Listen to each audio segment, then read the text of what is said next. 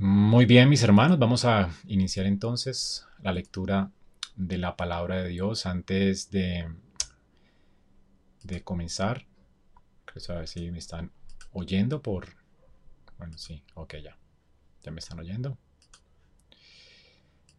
Eh, vamos a continuar esta mañana con nuestro estudio del libro de Éxodo y recordemos que ya hemos visto pues en el primer capítulo cómo Dios multiplicó a su pueblo de una forma sobrenatural. De una familia de 70 personas que entraron a Egipto, ahora son un pueblo pues muy numeroso, al punto de que se han convertido ya en una amenaza para la nueva dinastía del faraón, que ahora está gobernando Egipto. Él tiene temor de que estas personas eh, alíen con sus enemigos y pues hagan guerra contra ellos porque son mucho más numerosos que, que los egipcios. Así que Dios cumplió su promesa a Abraham de hacerles un pueblo como eh, muy numeroso como las estrellas del mar, eh, tan numeroso como la, la, perdón, la, arena del mar o como las estrellas del cielo. Eh, esto es algo, una multiplicación sobrenatural increíble. Vimos que es el cumplimiento de las promesas de Dios a Abraham. Ahora a causa de los celos del el faraón que está de turno, quien ya no quiere pues seguir siendo generoso con Israel como lo fue aquel faraón que conoció a José. Entonces él comienza a idear eh, estrategias y planes para mermar la población de Israel. La primera estrategia que él ideó fue colocar muchas cargas, eh, trabajos pesados, eh, una esclavitud forzosa hacia los hombres, de manera que cuando llegaran a sus casas muy cansados, pues no procrearan más y la población mermara. la estrategia del faraón no funciona. Eh, vimos cómo el Señor frustra sus planes y en lugar de que merme la población, parece que nacen más hijos. Y esto es algo increíble, ¿no? Dios le da a estos varones eh, que están siendo esclavizados por Faraón, les da una eh, energía sobrenatural, una, em, una fuerza sobrenatural y bueno, aquí el Señor les bendice con más población. Así que Israel sigue creciendo a pesar del primer intento del Faraón por mermar la población. Luego el faraón tiene una, una idea eh, más terrible, no solamente esclaviza al pueblo ahora, sino que em, comete em, infanticidio. Así que ordena a un par de parteras judías, eh, em, hebreas, que asesinen a todo bebé, a todo niño nacido que están haciendo antes de que la mamá lo reciba. La orden es que lo, lo asesinen. Y entonces vimos cómo estas parteras pues se compadecen de, su pueblo y incumplen la orden. Eh, seguramente eran las jefes de las parteras de, Israel. Y bueno, ellas incumplen la orden del faraón y, se enfrentan después a faraón. Por supuesto, ellas dicen que las hijas de Israel son más fuertes que las egipcias y ellas antes de que lleguen ellas a recibir a sus bebés, pues eh, ellas ya, ya, han parido. Así es que eh, el Señor bendice a las parteras, a, su casa, a causa de pues haber protegido al pueblo de Dios y aún les da a ellas también eh, un pueblo, hijos. Y bueno, el pueblo sigue creciendo y el, y, el, y el faraón no se puede salir con la suya. El faraón quiere suprimir al pueblo, quiere que el pueblo pues a través de esas estrategias no siga creciendo y ahora pues con la, el asesinato de bebés él quiere que solamente nazcan mujeres para que en un tiempo, pues solamente con mujeres en el pueblo de Israel, ellas puedan eh, tener, o sea, em, tener em, matrimonios mixtos y pues desaparezca el pueblo de Israel. Es así como eh, fracasa la estrategia y vemos cómo fracasa porque Dios es soberano. Dios ha prometido a Abraham traer una simiente de su descendencia, un salvador de su descendencia.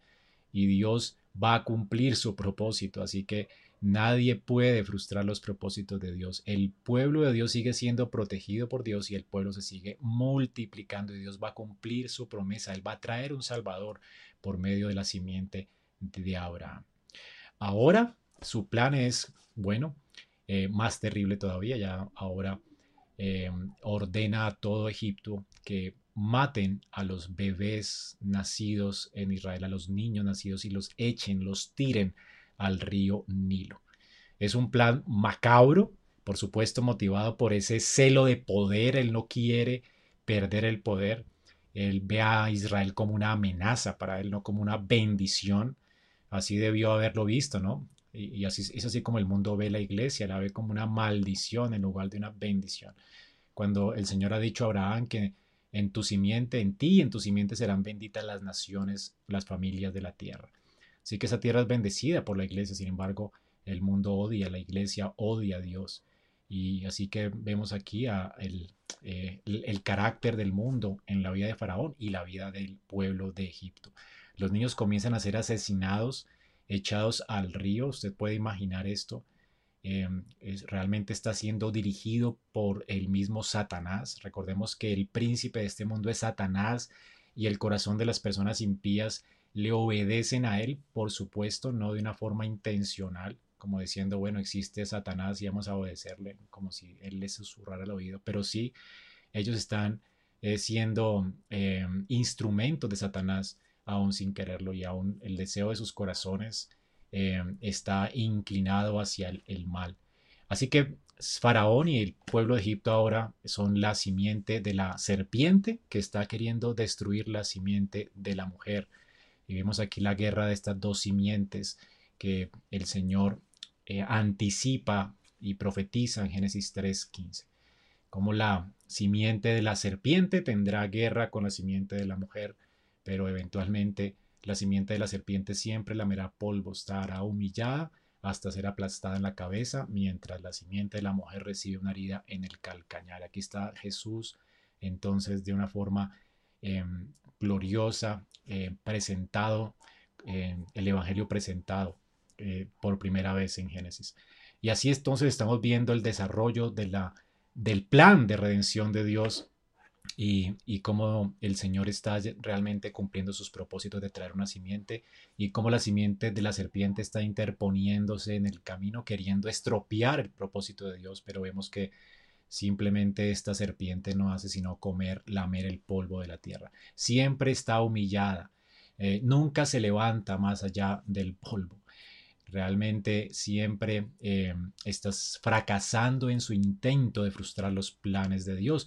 Y es lo que hemos visto hasta ahora, es lo que seguiremos viendo hoy. Vamos hoy a continuar entonces con, con esta historia. Vamos a ver cómo en el contexto del asesinato de bebés, eh, el faraón ordena tirarlos al río. Es aquí donde vemos cómo Dios está dirigiendo el curso de la historia, cómo está moviendo los hilos de la historia de una forma providencial y gloriosa. Eh, para levantar un salvador temporal para su pueblo en medio de la, de la cruel persecución que, que, que Satanás y que el faraón están librando. Y bueno, vemos aquí cómo Dios levanta este Salvador contra todo pronóstico.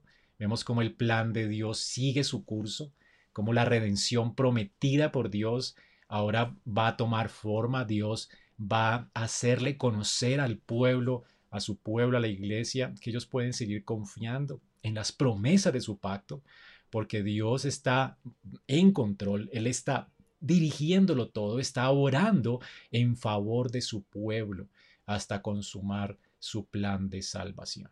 Así que vamos a darle gracias a Dios por este tiempo y vamos a leer la palabra de Dios juntos.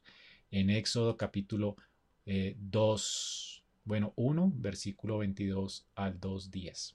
Señor, damos muchas gracias por tu palabra. Queremos implorar que nos hables a través de ella y nos animes en este día a considerar tu, al considerar tu providencia, a confiar en ti, en tu bondad, en tu soberanía, Señor, aún en estos tiempos difíciles que estamos viviendo y enfrentando. Rogamos para que en tu misericordia podamos seguir confiando en tu soberana eh, voluntad, Señor, y en tu providencia. Te pedimos esto en el nombre de Cristo Jesús. Amén.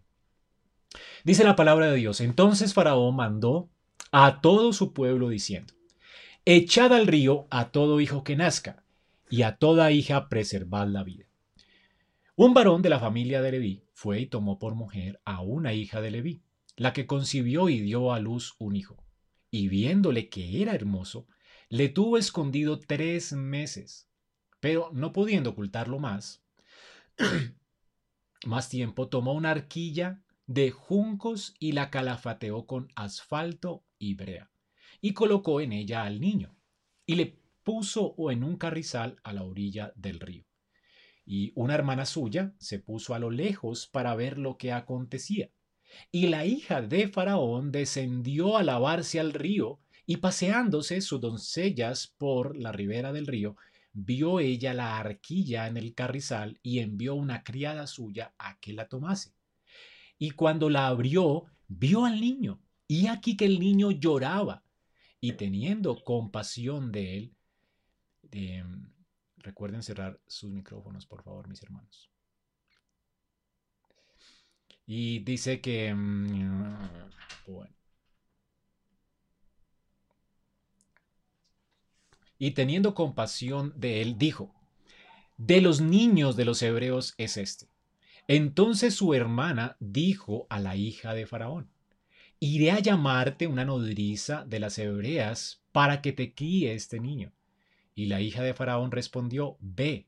Entonces fue la doncella y llamó a la madre del niño, a la cual la hija de Faraón dijo, lleva a este niño y críamelo y yo te lo pagaré. Y la mujer tomó al niño y lo crió. Y cuando el niño creció, ella lo trajo a la hija del faraón, la cual lo prohijó o lo adoptó. Y le puso por nombre Moisés, diciendo, porque de las aguas lo he sacado, lo saqué. Esto es palabra de nuestro santo Dios, mis hermanos. Qué historia tan increíble. Nuestra historia comienza aquí con este intento del faraón de destruir al pueblo de Dios.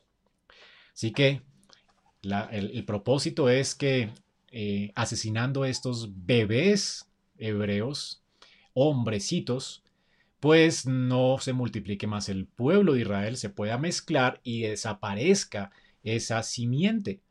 Noten aquí entonces eh, el propósito macabro que está detrás de esto. Es Satanás actuando a través del faraón y el pueblo de Egipto. El pueblo de Egipto está entonces obedeciendo la voz del faraón. Desobedecer la orden del faraón era, mejor dicho, eh, algo que costaba la pena de muerte. Entonces usted puede imaginar el momento más oscuro que vivió Israel en, su tiempo. Em, todos, todo niño que nacía eh, inmediatamente era echado al río Nilo y ahogado. Muchos niños seguramente murieron en este proceso, en este momento oscuro. Y así entonces el faraón estaba garantizando la desaparición de la cultura hebrea. Y por supuesto, detrás de ese intento es que Satanás quiere realmente frustrar los planes de Dios de traer a través de la simiente de Abraham, a través de los judíos, un salvador para el mundo. Así que la simiente de Abraham, según el faraón, debe morir. Em, ¿Triunfa faraón? Por supuesto que no. Este plan de faraón es muy macabro, sí, pero no va a triunfar, él no va a prevalecer. Eh, aunque él lleva a cabo su plan, aunque muchos niños mueren, Dios está interviniendo en esta gloriosa historia. Esto es otro eh, infanticidio, pero también es un genocidio. Él quiere acabar con un pueblo. Este es el propósito de Faraón. Y este genocidio de Faraón, de hecho, ha sido imitado por muchos en nuestro tiempo. Mm, está, por ejemplo, los planes de eh, el gobierno chino de, con el único hijo, ¿verdad? Y, y, la, legalización del aborto en muchos países, aún en el nuestro, intentos eh, genocidas por acabar la población. Em, y, muchos de ellos con ideas eh, paganas, como que somos el problema del calentamiento global y entonces hay que tener solamente un hijo, etcétera, ¿no? Y realmente esas son ideas paganas. El, creyente tiene hijos por fe, ¿verdad? Y, sabemos que podemos crear hijos por fe, como lo hicieron este matrimonio levita. Así que esto aún ocurre en nuestro tiempo, a uno le parece algo descabellado, pero lo que ocurre hoy. Se está matando cuántos bebés. Creo que el, cálculo en Colombia es mucho más que el COVID. mueren más bebés eh, al año que lo que ha matado el COVID. La cuenta sobrepasa en gran medida las personas que mueren por esta enfermedad y es curioso, ¿no? Entonces, eh, los bebés en esta nación están siendo asesinados eh, a causa de estas ideas paganas. Em, la razón, ¿verdad? Es que bueno, la gente no, no quiere tener bebés, piensan que son un estorbo, otros por el, el sobrecalentamiento global y piensan en estas cosas paganas, pero realmente es lo que está ocurriendo hoy. Em, los médicos antes, de hecho, al igual que el faraón, comenzó con una idea suya, propia, y luego él, ordenó a todo el país que hiciera lo mismo con los hijos hebreos y comenzó este infanticidio, este genocidio en masa de una manera vulgar, descarada, horrible. Y es lo que hoy ha sucedido también, ¿verdad? Todo ocurrió, el, aborto comenzó siendo algo eh, ilegal en nuestro país, ahora es algo normal. De hecho, ya está legalizado en los casos de, de malformación. Entonces, si, si, ves que el niño sale mal en la ecografía, y tal, entonces hay que matarlo. Si ves que la señora pues, pues fue violada o algo así, o, o, o un, algún tipo fue abusivo con ella, entonces hay que matar al bebé, como si el bebé tuviera la culpa. Entonces, eh, ahora ya se legalizó, ¿verdad? El asesinato de niños. Eh, la palabra aborto suena de, eh, de una forma muy, mm, o sea, como más elegante, pero realmente es asesinato. Esto es un asesinato y el día de hoy, pues en nuestro país ya no es delito hacerlo si un niño nace con defecticos o algo así.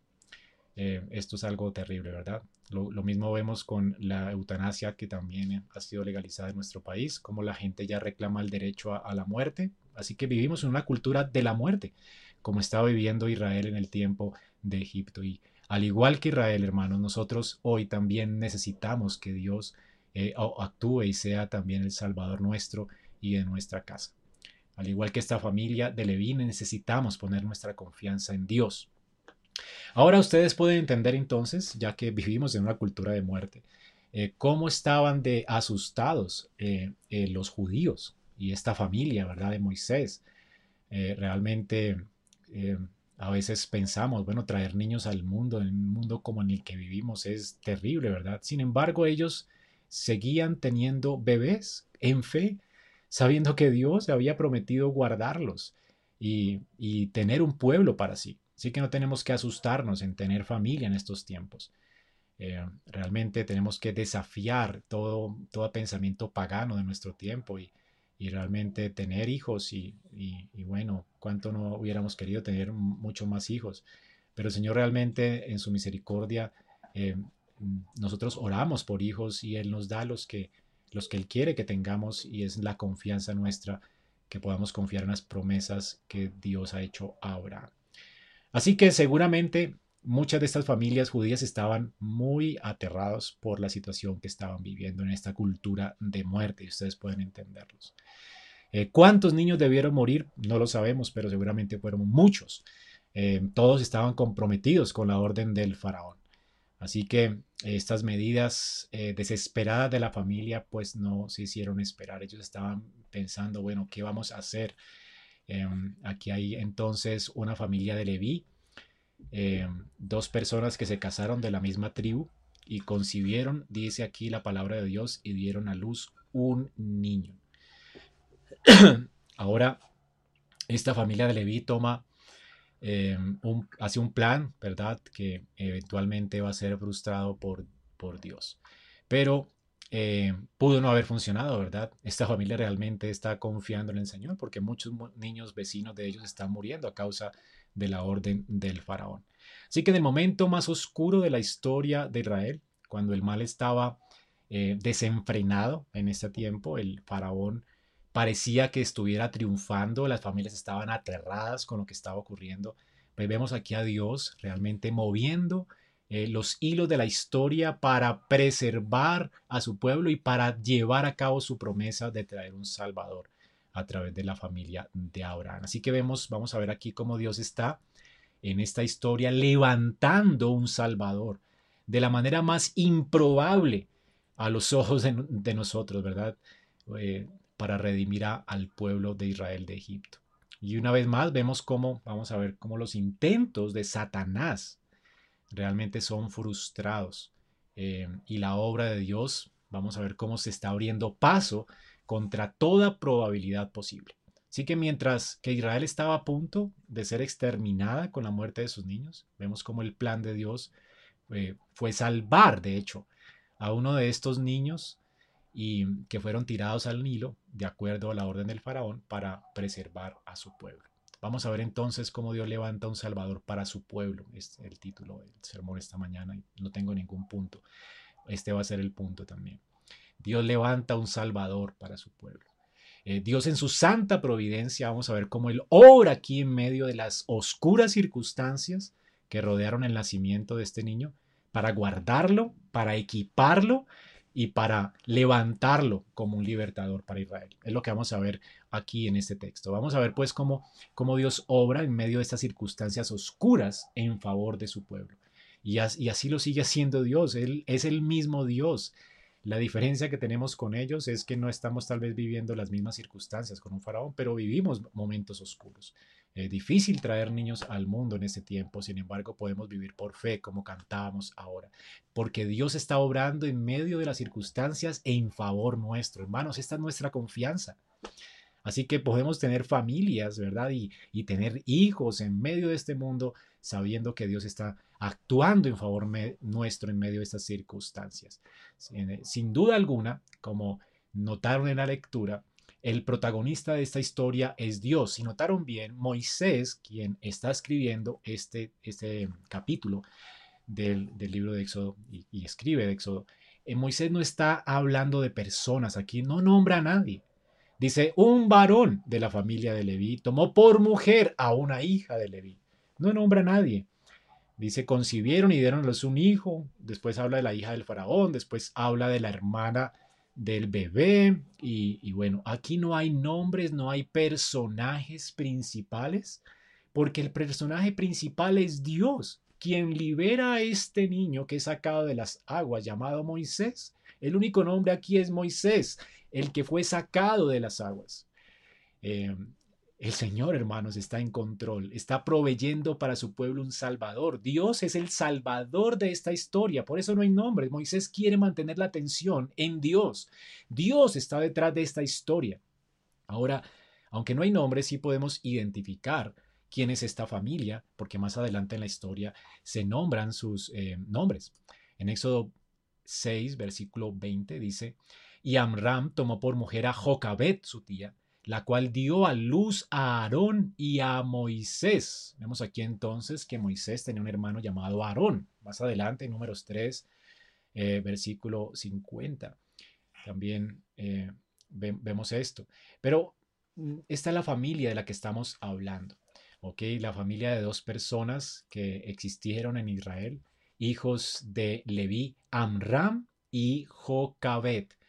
Amran y Jocabet ya se habían casado, se casaron en un tiempo de paz, habían tenido su primer hijo, a su primogénito Aarón, luego tuvieron a María, a, la hermana de Moisés. Eh, recuerden que María es la que está allí, ¿verdad? Eh, asistiendo a sus papás en su intento de meter al niño al río y está viendo de lejos qué pasa con el bebé. Así que aquí tenemos a Amram, a Jocabet, a María en la historia, envueltos en esta historia especialmente a Jocabet, su mamá.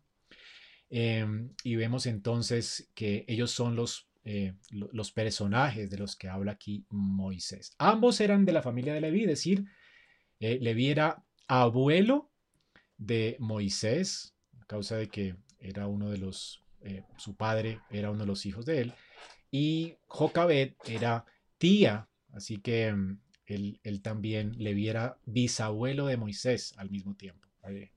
Moisés era el abuelo y el bisabuelo de Moisés. Así que Moisés era por los dos lados un levita. Y bueno, recordemos que la tribu de Leví fue apartada por Dios para el trabajo del tabernáculo. Y también fueron apartados por Dios como sustitutos de los primogénitos de Israel.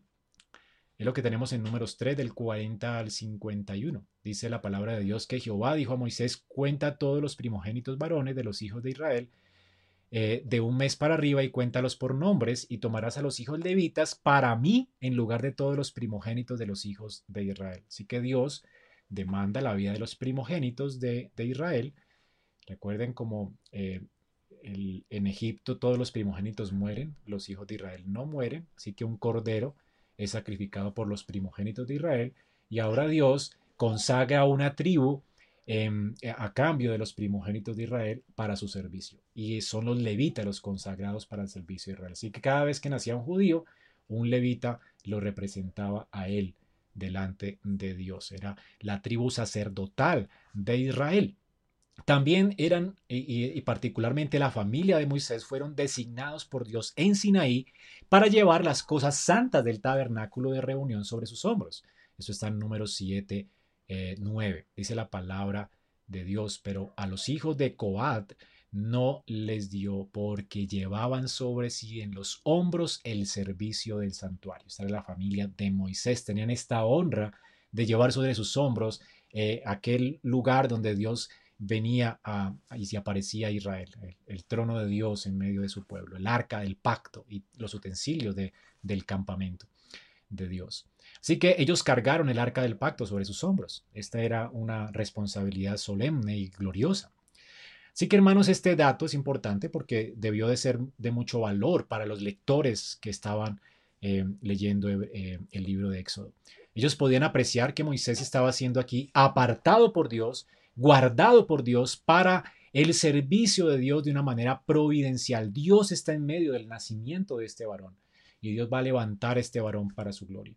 Y de hecho Moisés mismo se, describe a él mismo como alguien débil que no quería, vamos a verlo después, pero el punto aquí es que Dios de manera providencial lo está apartando, lo va a equipar, lo va a formar para su gloria, para su servicio, para el servicio del tabernáculo. Qué increíble, ¿verdad? Así que tenemos aquí, sabemos que Moisés también, como les dije, tenía una hermana, María. Eh, Éxodo 2.4 está allí y Éxodo 7.10 está el nombre. María y Aarón. Así que Aram y Jocabet se casaron. Eh, en tiempos de paz, ahora en medio de esta oscura eh, providencia, ellos tienen su tercer hijo en ese tiempo de persecución horrible. Cuando ven que este bebé nace, Noten qué hacen ellos. Así que una familia de Leví fue y tomó por mujer a la hija de Leví, la que concibió y dio a luz un hijo. ¿Qué hicieron? ¿Lo mataron? No. ¿Dejaron que lo mataran? No. ¿Qué hicieron? Lo escondieron. Dice, viendo que era hermoso, esto es importante, dice, le tuvo escondido tres meses. La razón por la cual ellos esconden al bebé tres meses es porque le ven hermoso. Ellos vieron que era hermoso. La palabra aquí se usa también en Génesis 1.4, la palabra hermoso. Y dijo Dios, dijo Dios que sea la luz. Y vio Dios que la luz era buena y separó Dios las tinieblas de la luz. La palabra aquí que usa Moisés para hablar de él como alguien bueno es, eh, eh, es o hermoso, es bueno. Sé que Dios, vio Dios que era bueno. Ahora, no podemos suponer que a, Moisés está hablando de sí mismo como alguien muy hermoso, de apariencia. Él está escribiendo de él mismo, de hecho. Y, no podemos suponer que él está hablando aquí de su hermosura, de su aspecto físico. Eh, o tampoco podemos suponer que él está hablando de su moralidad, por supuesto. No es alguien bueno en cuanto a su capacidad moral, que se porta bien todo el tiempo y que es un hombre perfecto. De hecho, él él pecó muchas veces y, a causa de su pecado, de su rebeldía también contra Dios no, no ve la tierra prometida eh, y Dios lo, lo disciplina, ¿verdad? Porque no es alguien bueno moralmente, en un sentido él también necesita un Salvador y alguien que le justifique. Así que no es alguien hermoso, no alguien bueno en, su aspecto moral. Pero creo aquí que Moisés está conectando eh, la redención de Israel y su nacimiento con la obra creadora de Dios. Y es lo que vamos a ver a partir de ahora. Eh, la redención de Israel, hermanos, según Moisés, debe ser vista como el anticipo de algo que Dios va a hacer bueno, de una nueva creación. Y, recuerden cómo Dios eh, comienza la creación. Primero hay tinieblas y luego Dios separa la luz de las tinieblas. Y Dios dice, hágase la luz y Dios trae luz en medio de las tinieblas. Y es lo que Dios está haciendo aquí. Es como que a través del nacimiento de Moisés, Israel va a ver la luz en medio de esta providencia oscura, en medio de su esclavitud. Así que Moisés debe ser visto en esta historia como un instrumento que Dios va a usar para el inicio de esta nueva creación, de esto nuevo que Dios va a hacer. Dios está creando un nuevo pueblo. Dios está trayendo su reino a través de Israel. y Dios va a hacer nuevas todas las cosas a través del pueblo de Israel, a través del pueblo de Dios. Y déjenme mostrarles por qué creo esto. Noten lo que Esteban dice en Hechos 7, capítulo 2, acerca de Moisés. Dice Esteban, eh, él está contando aquí la historia de la redención hasta Cristo. Y él dice, varones hermanos y padres, oigan, el Dios de la gloria apareció a nuestro padre Abraham, estando en Mesopotamia antes que morase en Arán. Y luego dice, eh, perdón, recuerden cerrar sus micrófonos porque no puedo escuchar. Ok. Y luego más adelante dice, em, en el versículo 7, dice, dijo Dios a la nación a la cual serán siervos y después de esto saldrán y me servirán eh, en este lugar. Y dio el pacto de la circuncisión al octavo día, bueno, más adelante, creo que me perdí. Hechos 7, versículo, cuando llega Abraham, creo que es versículo 17. Verán, me perdí, me perdí con, con el texto. Muy bien, aquí ya lo encontré. Versículo 19. Este rey usando de astucia con nuestro pueblo, maltrató a nuestros padres a fin de que expusiesen a la muerte a sus niños para que no se propagasen. En aquel mismo tiempo nació Moisés. Y noten lo que dice él, cómo él interpreta la palabra bueno. Y Moisés fue agradable a Dios y fue criado tres meses en casa de su padre. ¿Por qué fue criado tres meses en casa de su padre? ¿Cómo interpreta Esteban la palabra bueno? ¿Qué vieron sus padres en él? Que era un hijo agradable a Dios. Vio Dios que era bueno, que era agradable a sus ojos. Así que Dios ve a, a Moisés y dice, este niño es agradable y los padres por eso le ocultan tres meses los padres no quieren exponer a su hijo a la muerte. Ellos lo esconden por la fe, sabiendo que este niño tenía un destino divino, que Dios le usaría como un instrumento en sus manos para hacer nuevas todas las cosas en la casa de Israel. Por tanto, los padres de Moisés eran padres creyentes que confiaron que Dios guardaría a su hijo y vieron no sabemos por qué, tal vez tenían un sentir en su corazón por la providencia de Dios. Ellos estaban reconociendo que, ese, que Dios tenía algo con ese hijo, que no moriría como los demás hijos que estaban muriendo a su alrededor.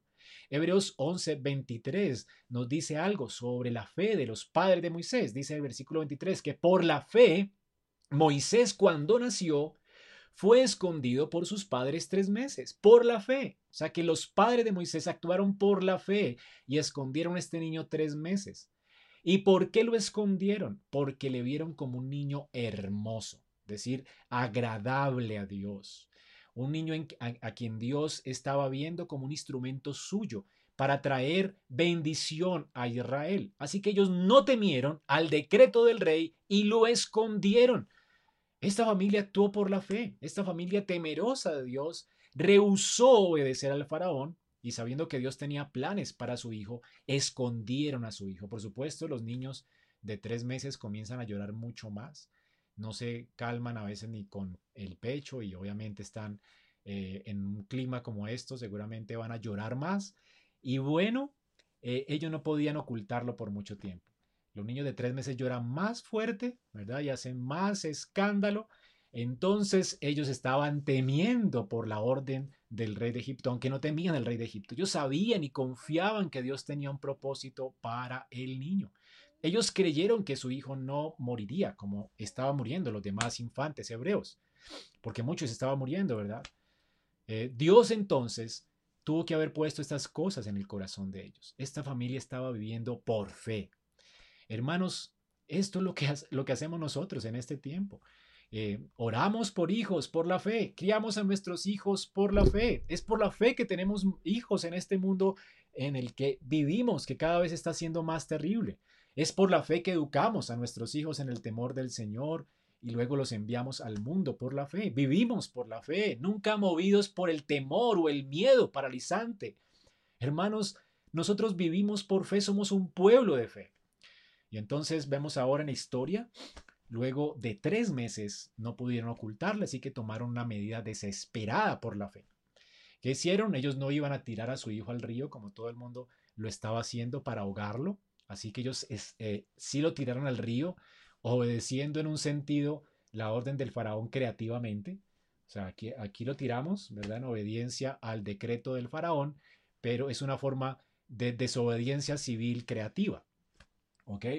Porque están obedeciendo la orden, pero al mismo tiempo lo hacen asegurándose de que ese niño pues no se ahogue pronto y se aseguran, de hecho, de que la, por causa de su hija que está allí viviendo, que aseguran que, que ese niño caiga en, en manos de alguien y, y, obviamente ellos no saben qué va a pasar. Ellos hacen como eh, dice un proverbio, echa tu pan sobre las aguas y después de mucho tiempo lo, lo hallarás. En un sentido estaban dejando todo en manos de Dios. Sabían que Dios tenía un propósito con ese niño. Sabían que ese niño no moriría, así que fueron muy creativos, obedecen la orden del faraón, tiran a su hijo al río, pero lo hacen de una forma creativa y de una forma de asegurarse para que, bueno, este niño no, no muera. Entonces, ¿ellos qué hacen? Hacen una arquita, una arquita pequeña de juncos, la hipermeabilizan con asfalto y brea para que navegue por el río Nilo y obviamente lo hacen como en una forma de, de, caja de madera y la tiran por el río Nilo. Ellos no saben qué ocurriría. Todo está en manos de Dios. Ellos dejan a este niño en la providencia de Dios. Son medidas desesperadas, ¿verdad? Es como eh, en, nuestro tiempo y bueno, muchas veces hay padres que no tienen un, centavo, saben que seguramente el papá va a morir, no tienen con qué comer y una medida desesperada posiblemente sea dejar a, a un bebé, como lo han hecho muchos en, siglos pasados, en tiempos de guerra, lo dejan en un lugar donde saben que van a cuidar de él y se aseguran de que ese niño llore y alguien lo recoja en esa casa. Entonces allí lo dejan en el orfanato o en una iglesia donde saben que van a cuidar de, ese bebé y se aseguran de que alguien lo, tome. Esto lo han hecho personas, ¿verdad? Aún en, este, en nuestra época y, y dejan al niño allí. No quieren matarlo, no quieren eh, deshacerse de él, pero quieren dejarlo en manos de la providencia de Dios, asegurarse de que sea cuidado y alimentado, porque ellos no pueden. Esto es lo que está haciendo esta familia, es una medida desesperada, por supuesto, y, tienen la fe o la certeza de que seguramente Dios em, eh, va, a ser, va a ser propicio a, su necesidad y va a cuidar de él. Ellos no saben qué pasa. Moisés entonces, aquí en el, en el, en el en el capítulo 2, cuando habla de la arquita que hacen con juncos, está usando las mismas palabras para la, el arca de Noé. Andrés Morales, por favor, cierra tu micrófono para que no interrumpa la transmisión. Eh, Génesis 7.1 dice la palabra de Dios. Génesis 7.1.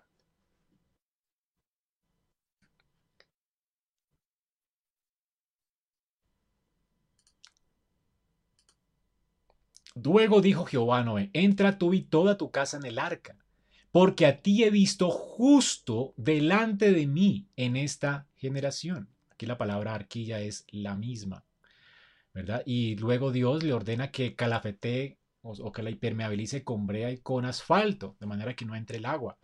Entonces, para eh, Moisés no está haciendo aquí eh, algo eh, casual, realmente él está haciendo una conexión de su historia con la historia de Noé.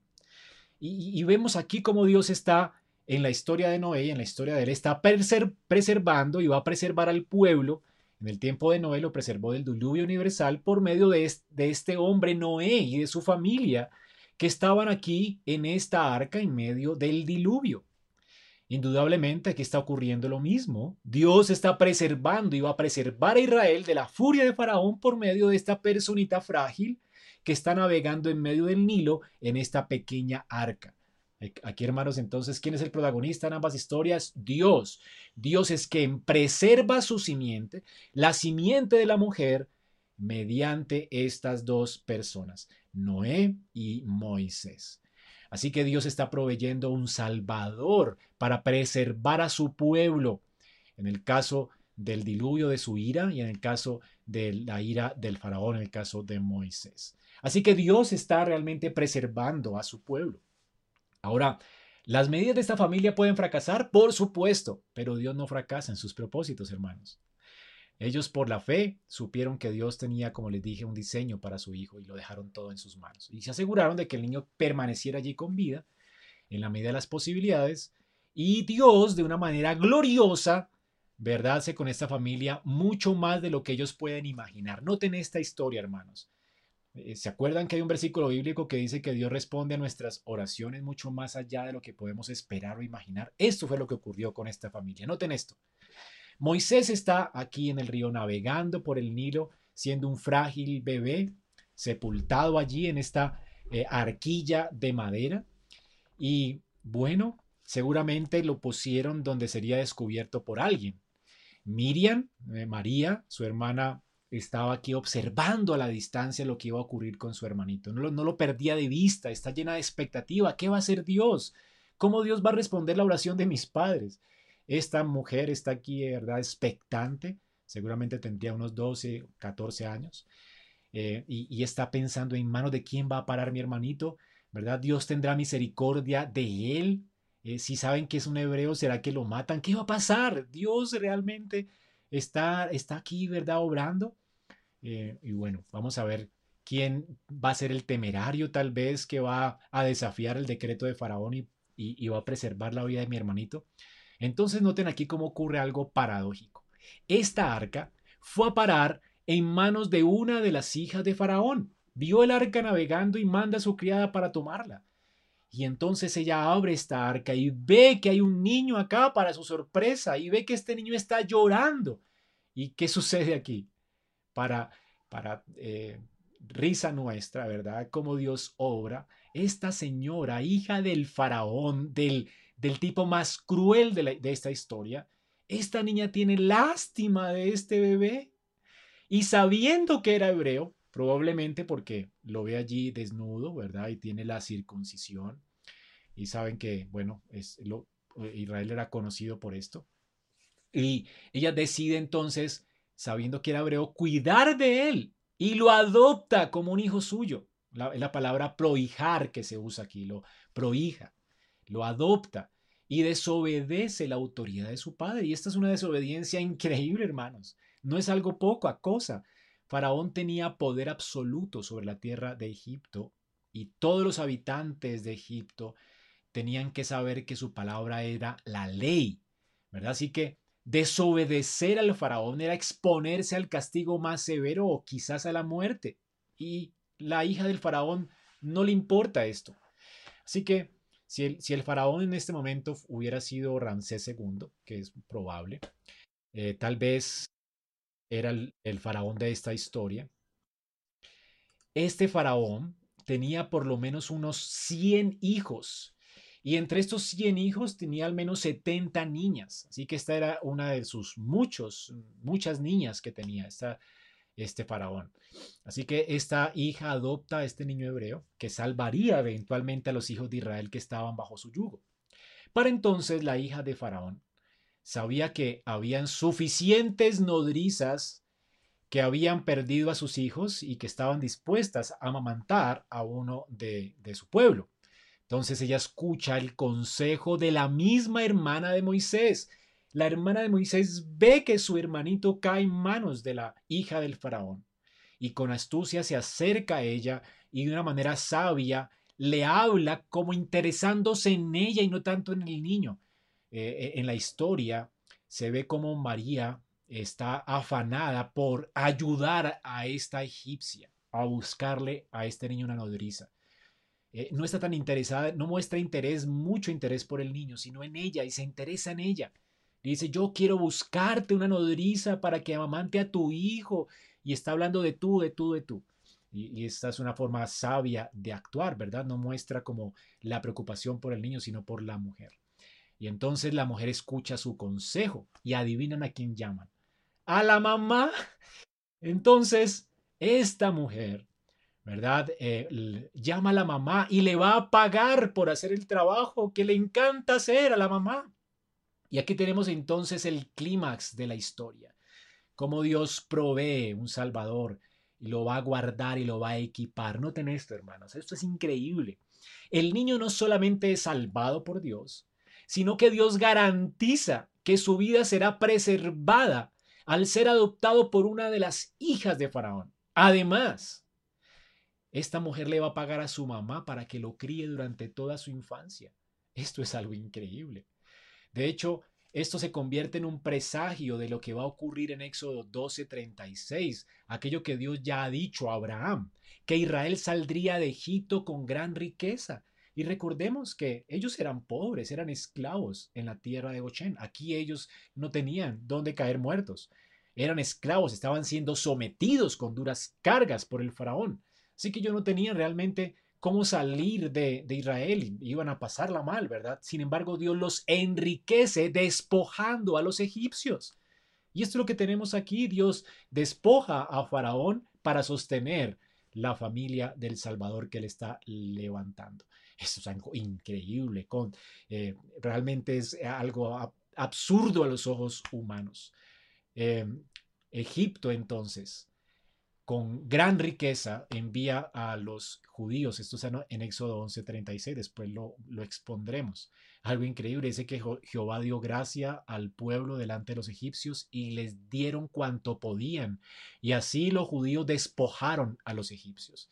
Aquí entonces la familia de Jocabed está despojando a esta egipcia de su dinero para el sostenimiento de ella en un sentido. Es algo maravilloso, ¿verdad? Así que Dios está asegurando para el Salvador que Él está levantando tres cosas. La primera, su protección real. Dios está protegiendo a este niño, pero al mismo tiempo pone a la familia de su enemigo a proteger a este niño. Es increíble. Ahora este niño tiene la tutela de Dios y la tutela de Faraón.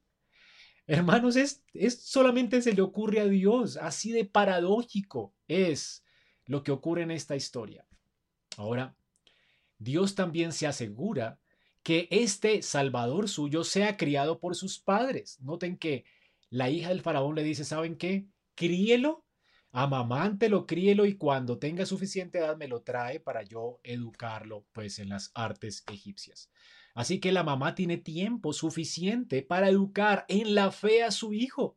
En sus primeros años Moisés escuchó las historias de Jehová, cómo Dios llamó a Abraham, la promesa que le dio a Adán, cómo Dios llamó a Abraham, a Isaac, a Jacob. Él pasó su vida, ¿verdad? Eh, eh, tomando identidad personal de los, del pueblo hebreo, del pueblo de Dios.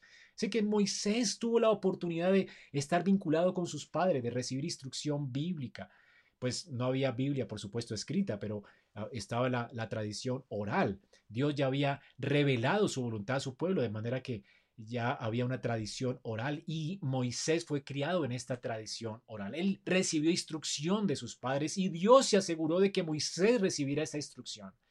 Que Moisés supiera que Dios tenía también un plan con él.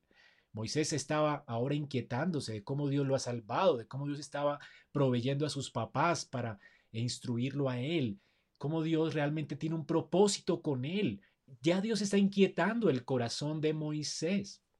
Ahora, hermanos, Moisés, al parecer, creció consciente de estas cosas. Recordemos en Éxodo 2.11, más adelante lo expondremos, cómo él está eh, interesado en rescatar al pueblo de Dios.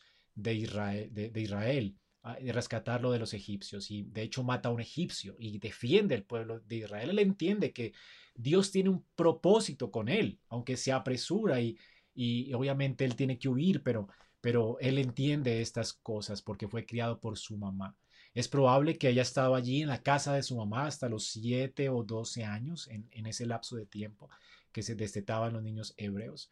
Y luego entonces él es enviado a la universidad Em, y es adoptado como parte de la corte de Faraón. Y él es educado en la corte egipcia. Hechos 7, 22 nos dice Esteban, que Moisés fue enseñado en toda sabiduría de los egipcios. ¿Y cuál fue el resultado? Moisés se convirtió en un hombre poderoso en palabra y en obras. Era un hombre sabio. Dios lo está equipando, no solamente con la fe de sus padres. No solamente Dios le, dio a él sus promesas, sino también Dios lo equipó de una manera eh, increíble y lo equipó para que fuera este hombre poderoso en palabra y en obra. En este momento Egipto era el reino más grande de la tierra y tenía la educación más avanzada de su época. Reyes 40-30, hablando de la sabiduría de Salomón, dice que la sabiduría de Salomón era mayor que la de todos los orientales y que toda la sabiduría de los egipcios. Así que los egipcios eran conocidos por tener la mejor escuela. Bueno, luego fue Salomón aquel sabio que sobrepasó la sabiduría de ellos, pero era la mejor escuela y Moisés fue entrenado en esta escuela, en lingüística, en matemáticas, en astronomía, arquitectura, música, medicina, derecho, el arte de la diplomacia. Moisés se convirtió en un diplomático. En otras palabras, él está siendo entrenado para derrocar al faraón justo en la casa del faraón. Es algo increíble. Es lo que Dios hace, hermano.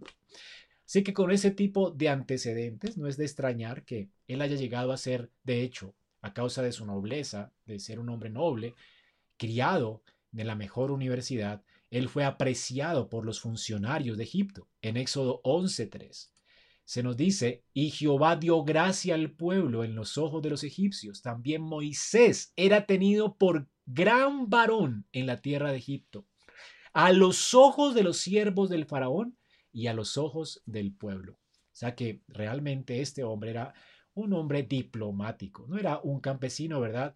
Solamente era un hombre realmente muy preparado, respetable y se ganó el respeto del pueblo. Era un hombre poderoso en palabra y en obra. Dios tenía un propósito para este hombre al proveerle una educación como estas. Así que eh, cuando Dios quiere usar a alguien, también lo equipa. ¿sí? Hoy en día eh, muchas personas quieren eh, ser, como, no sé, tener una profesión o tener un llamado de parte de Dios y no, y no, y no están conscientes realmente del precio que hay que pagar por esto. O sea, hay que prepararse, ¿verdad? Cuando realmente Dios llama a alguien, también lo está equipando para una vocación. Hay que prepararnos bien. Si como iglesia queremos realmente impactar el mundo para Cristo, ¿verdad? Y queremos tener pastores preparados, bueno, los jóvenes tienen que prepararse teológicamente, tienen que estudiar eh, teología y ser buenos exégetas. Así que eh, Dios va a usarnos en la medida de la, eh, en la medida de las capacidades que tenemos, pero mientras más capacidades tengamos y más de las desarrollemos para su gloria, pues más Dios nos va a usar para su gloria. Así que hay que prepararnos y los jóvenes que están escuchándome tienen que prepararse. Eh, y estudiar en buenas universidades. Dios tiene, ¿verdad?, para hacer luz y sal y debemos equiparnos. Dios puede usarnos para cosas grandes, hermanos, y debemos estar preparados para esto y hay que ayudar a nuestros hijos a entenderlo. todas las, las, cosas que Dios ha creado son para, para que nosotros las sometamos, ¿verdad? y, y realmente como pueblo de Dios estamos llamados a esto, a vivir en este mundo de una forma sabia, y prepararnos también para que cuando Dios abra puertas, pues eh, estemos en esas posiciones donde el Señor pueda realmente usarnos para su gloria y ser sabios y tener una cosmovisión bíblica para hacerlo de una forma en que demos gloria a su nombre. Así que este es Moisés, mis hermanos. La hija del faraón pues puso a este niño, le puso a este niño por nombre Moisés. Eh, el propósito de ella es, y Moisés significa en, en, la, en la lengua egipcia, hijo de, es un nombre egipcio, hijo de, eh, por supuesto, no era un hijo de Egipto, eh, era un hijo de Israel, y de esta forma la, la, madre estaba colocándola así sabiendo que era un hijo de Israel que ella había sacado de las aguas. Entonces, eh, así le puso por nombre, hijo de.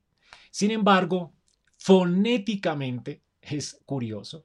Este nombre suena como una palabra hebrea que significa el que extrae o el que saca.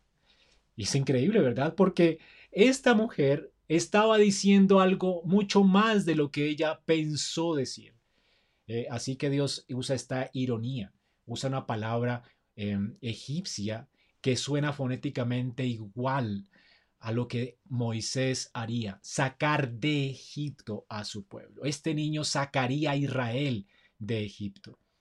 Peter Ains comenta diciendo, irónicamente este niño, una vez condenado a muerte por el decreto de Faraón, se convertirá en el instrumento mismo de la destrucción de Faraón y en el medio por el cual todo Israel escapa no solo del decreto del faraón, sino también del propio Egipto. Qué increíble, ¿no? El plan de faraón, hermanos, fue frustrado de nuevo. Tres planes y todos frustrados. Fracasa, fracasa. Cuando, cuando reflexionó sobre el triunfo de Dios, sobre la maldad del faraón, ¿qué pudo haber dicho Moisés? Bien pudo haber dicho lo mismo que dijo su abuelo José. Vosotros pensasteis mal contra mí, mas Dios lo, lo encaminó a bien para hacer lo que vemos hoy, para mantener en vida a mucho pueblo. Así debió ver Moisés su, su propia historia. Aunque él fue criado por la hija del faraón y él no tenía realmente, no estaba cómodo con llamarse eh, hijo de la hija del faraón. De hecho, la escritura nos dice en Hebreos 11, del 24 al 25, por la fe Moisés, hecho ya grande, cuando él estaba en la corte del faraón en la universidad, él rehusó llamarse hijo de la hija del faraón. Y entonces, ¿qué escogió él después al defender al pueblo de Israel? Escogió ser maltratado con el pueblo de Dios antes que gozar de los deleites temporales del pecado. Así que Moisés realmente nunca se sintió orgulloso de ser el hijo de la hija del faraón. Este hombre realmente era un hombre de fe, que fue criado por sus padres en la piedad y sabía el propósito para el cual Dios le había llamado. De esta manera Dios está entonces preparando el camino para salvar a su pueblo por medio del nacimiento de este frágil bebé. Dios va a usar a este niño débil, frágil, vulnerable, para lograr su propósito soberano de rescatar a Israel de Egipto la primera de las redenciones que Dios obra como anticipo de la gran redención que hará en Cristo. Primera de Corintios 1, 27 nos dice que lo necio del mundo escoge Dios para avergonzar a los sabios y lo débil del mundo escoge Dios para avergonzar a lo fuerte. Qué vergüenza para Faraón que un niño va a frustrar todos sus planes. En su intento de acabar con el pueblo de Dios, este frágil niño va a ser el instrumento que Dios va a usar para destruir a su ejército y para sacar al pueblo de Israel de, sus manos. Una vez más, entonces, vemos eh, repetida la hazaña de Dios en la historia redentiva. Usted puede leer en la Biblia una y otra vez lo mismo, hermanos. Dios usa lo débil, lo que no es, eh, a los ojos de este mundo, lo que es necio a los ojos de este mundo, para avergonzar a los sabios. Siempre los enemigos de Dios salen humillados, con gente débil, una y otra vez.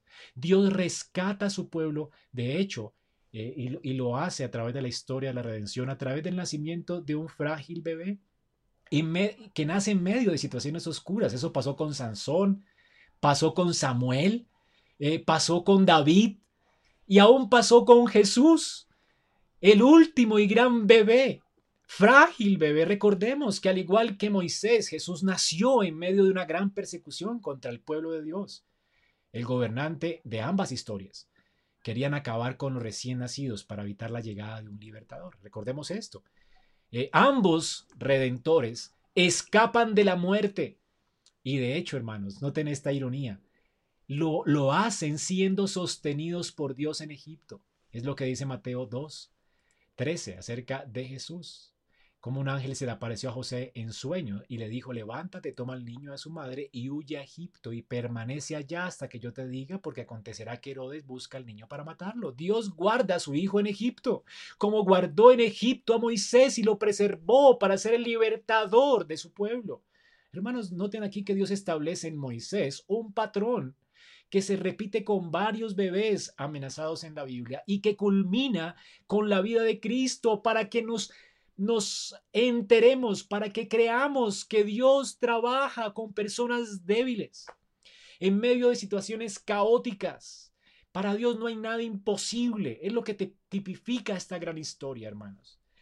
Como también esta gran historia termina con Cristo, quien es el Salvador prometido de esa gran historia. de redención. Es así como Dios revela a Israel su plan de redención y la firmeza de su propósito.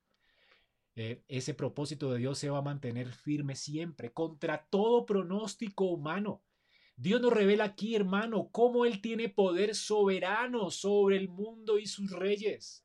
Lo que parece débil a los ojos de los hombres, para Dios es muy fuerte y es muy importante para nosotros comprender este principio. De hecho, Pablo eh, luego nos recuerda eh, cuando nos habla del Evangelio, cómo el, mensaje de la cruz, el Evangelio que predicamos, a los ojos del mundo es locura. Y lo que, los que lo proclamamos somos vasijas débiles de barro, pero es la manera que Dios obra para salvar a su pueblo. Es la forma en que Dios está cumpliendo sus propósitos en este mundo de establecer su reino a través de la predicación del Evangelio. A, muchos, eh, aún en la iglesia, se han, desviado de este propósito pensando que Dios puede usar lo fuerte, que tenemos que ser relevantes en este mundo, que la iglesia tiene que ser relevante, que Dios va a usar lo fuerte de este mundo para, para bendecir a este mundo. No, Dios usa lo débil, un mensaje como el de la cruz, para traer bendición al mundo. Dios usa lo insignificante para bendecirnos. Así que como iglesia, hermanos, debemos extraer esperanza de esta historia porque estamos conociendo al Dios de esta historia, un Dios que no cambia. El Dios que obra en esta historia es el mismo Dios que obra en la nuestra, hermanos. Y tenemos que gozarnos en este Dios, como dice William Cooper. Dios se mueve, dice él, de una manera misteriosa para realizar sus maravillas. Él planta sus huellas en el mar. Él cabalga sobre la tormenta. Santos temerosos, cobrad valor. Las nubes que tanto teméis están hinchadas de misericordia y se abrirán con bendiciones sobre vuestras cabezas. No juzguéis al Señor con vuestros débiles sentidos, sino confiad en su gracia. Detrás de una oscura providencia, detrás de ese ceño fruncido de él, el Señor está escondiendo su rostro sonriente. Sus propósitos madurarán con rapidez allí abriéndose hora tras hora. El capullo tendrá amargo sabor, pero dulce será la flor. Qué hermosas palabras de James. Amados, no importa cuán sombrías parezcan las cosas hoy para nosotros. No importa cuán grande sea la persecución que enfrenta la iglesia o enfrentará la iglesia en el futuro. Dios no permitirá que su pueblo fracase en su misión de llevar el Evangelio hasta lo último en la tierra. El Señor prometió que Él estaría con nosotros todos los días hasta el fin del mundo. Como, como no permitió que su propósito de traer redención por medio de la simiente de la mujer y de Abraham fracasaría, y Cristo vino y está reinando y los propósitos de Dios se cumplieron y siguen en marcha, hermanos, podemos estar convencidos de que un día vendremos a disfrutar de la ciudad celestial, donde la obra de redención será completamente eh, disfrutada por nosotros porque ya fue consumada en la cruz y estaremos en la presencia de Dios para siempre. Así que hermanos, no teman, no teman, no teman a los decretos de los gobiernos, confíen en la providencia de Dios. No hay nada que pase en esta vida que no nos esté ayudando para bien. Es lo que dice Romanos 8, 28. Sabemos que a los que aman a Dios, todas las cosas les ayudan a bien. Esto es aquellos a los que conforme a su propósito son llamados.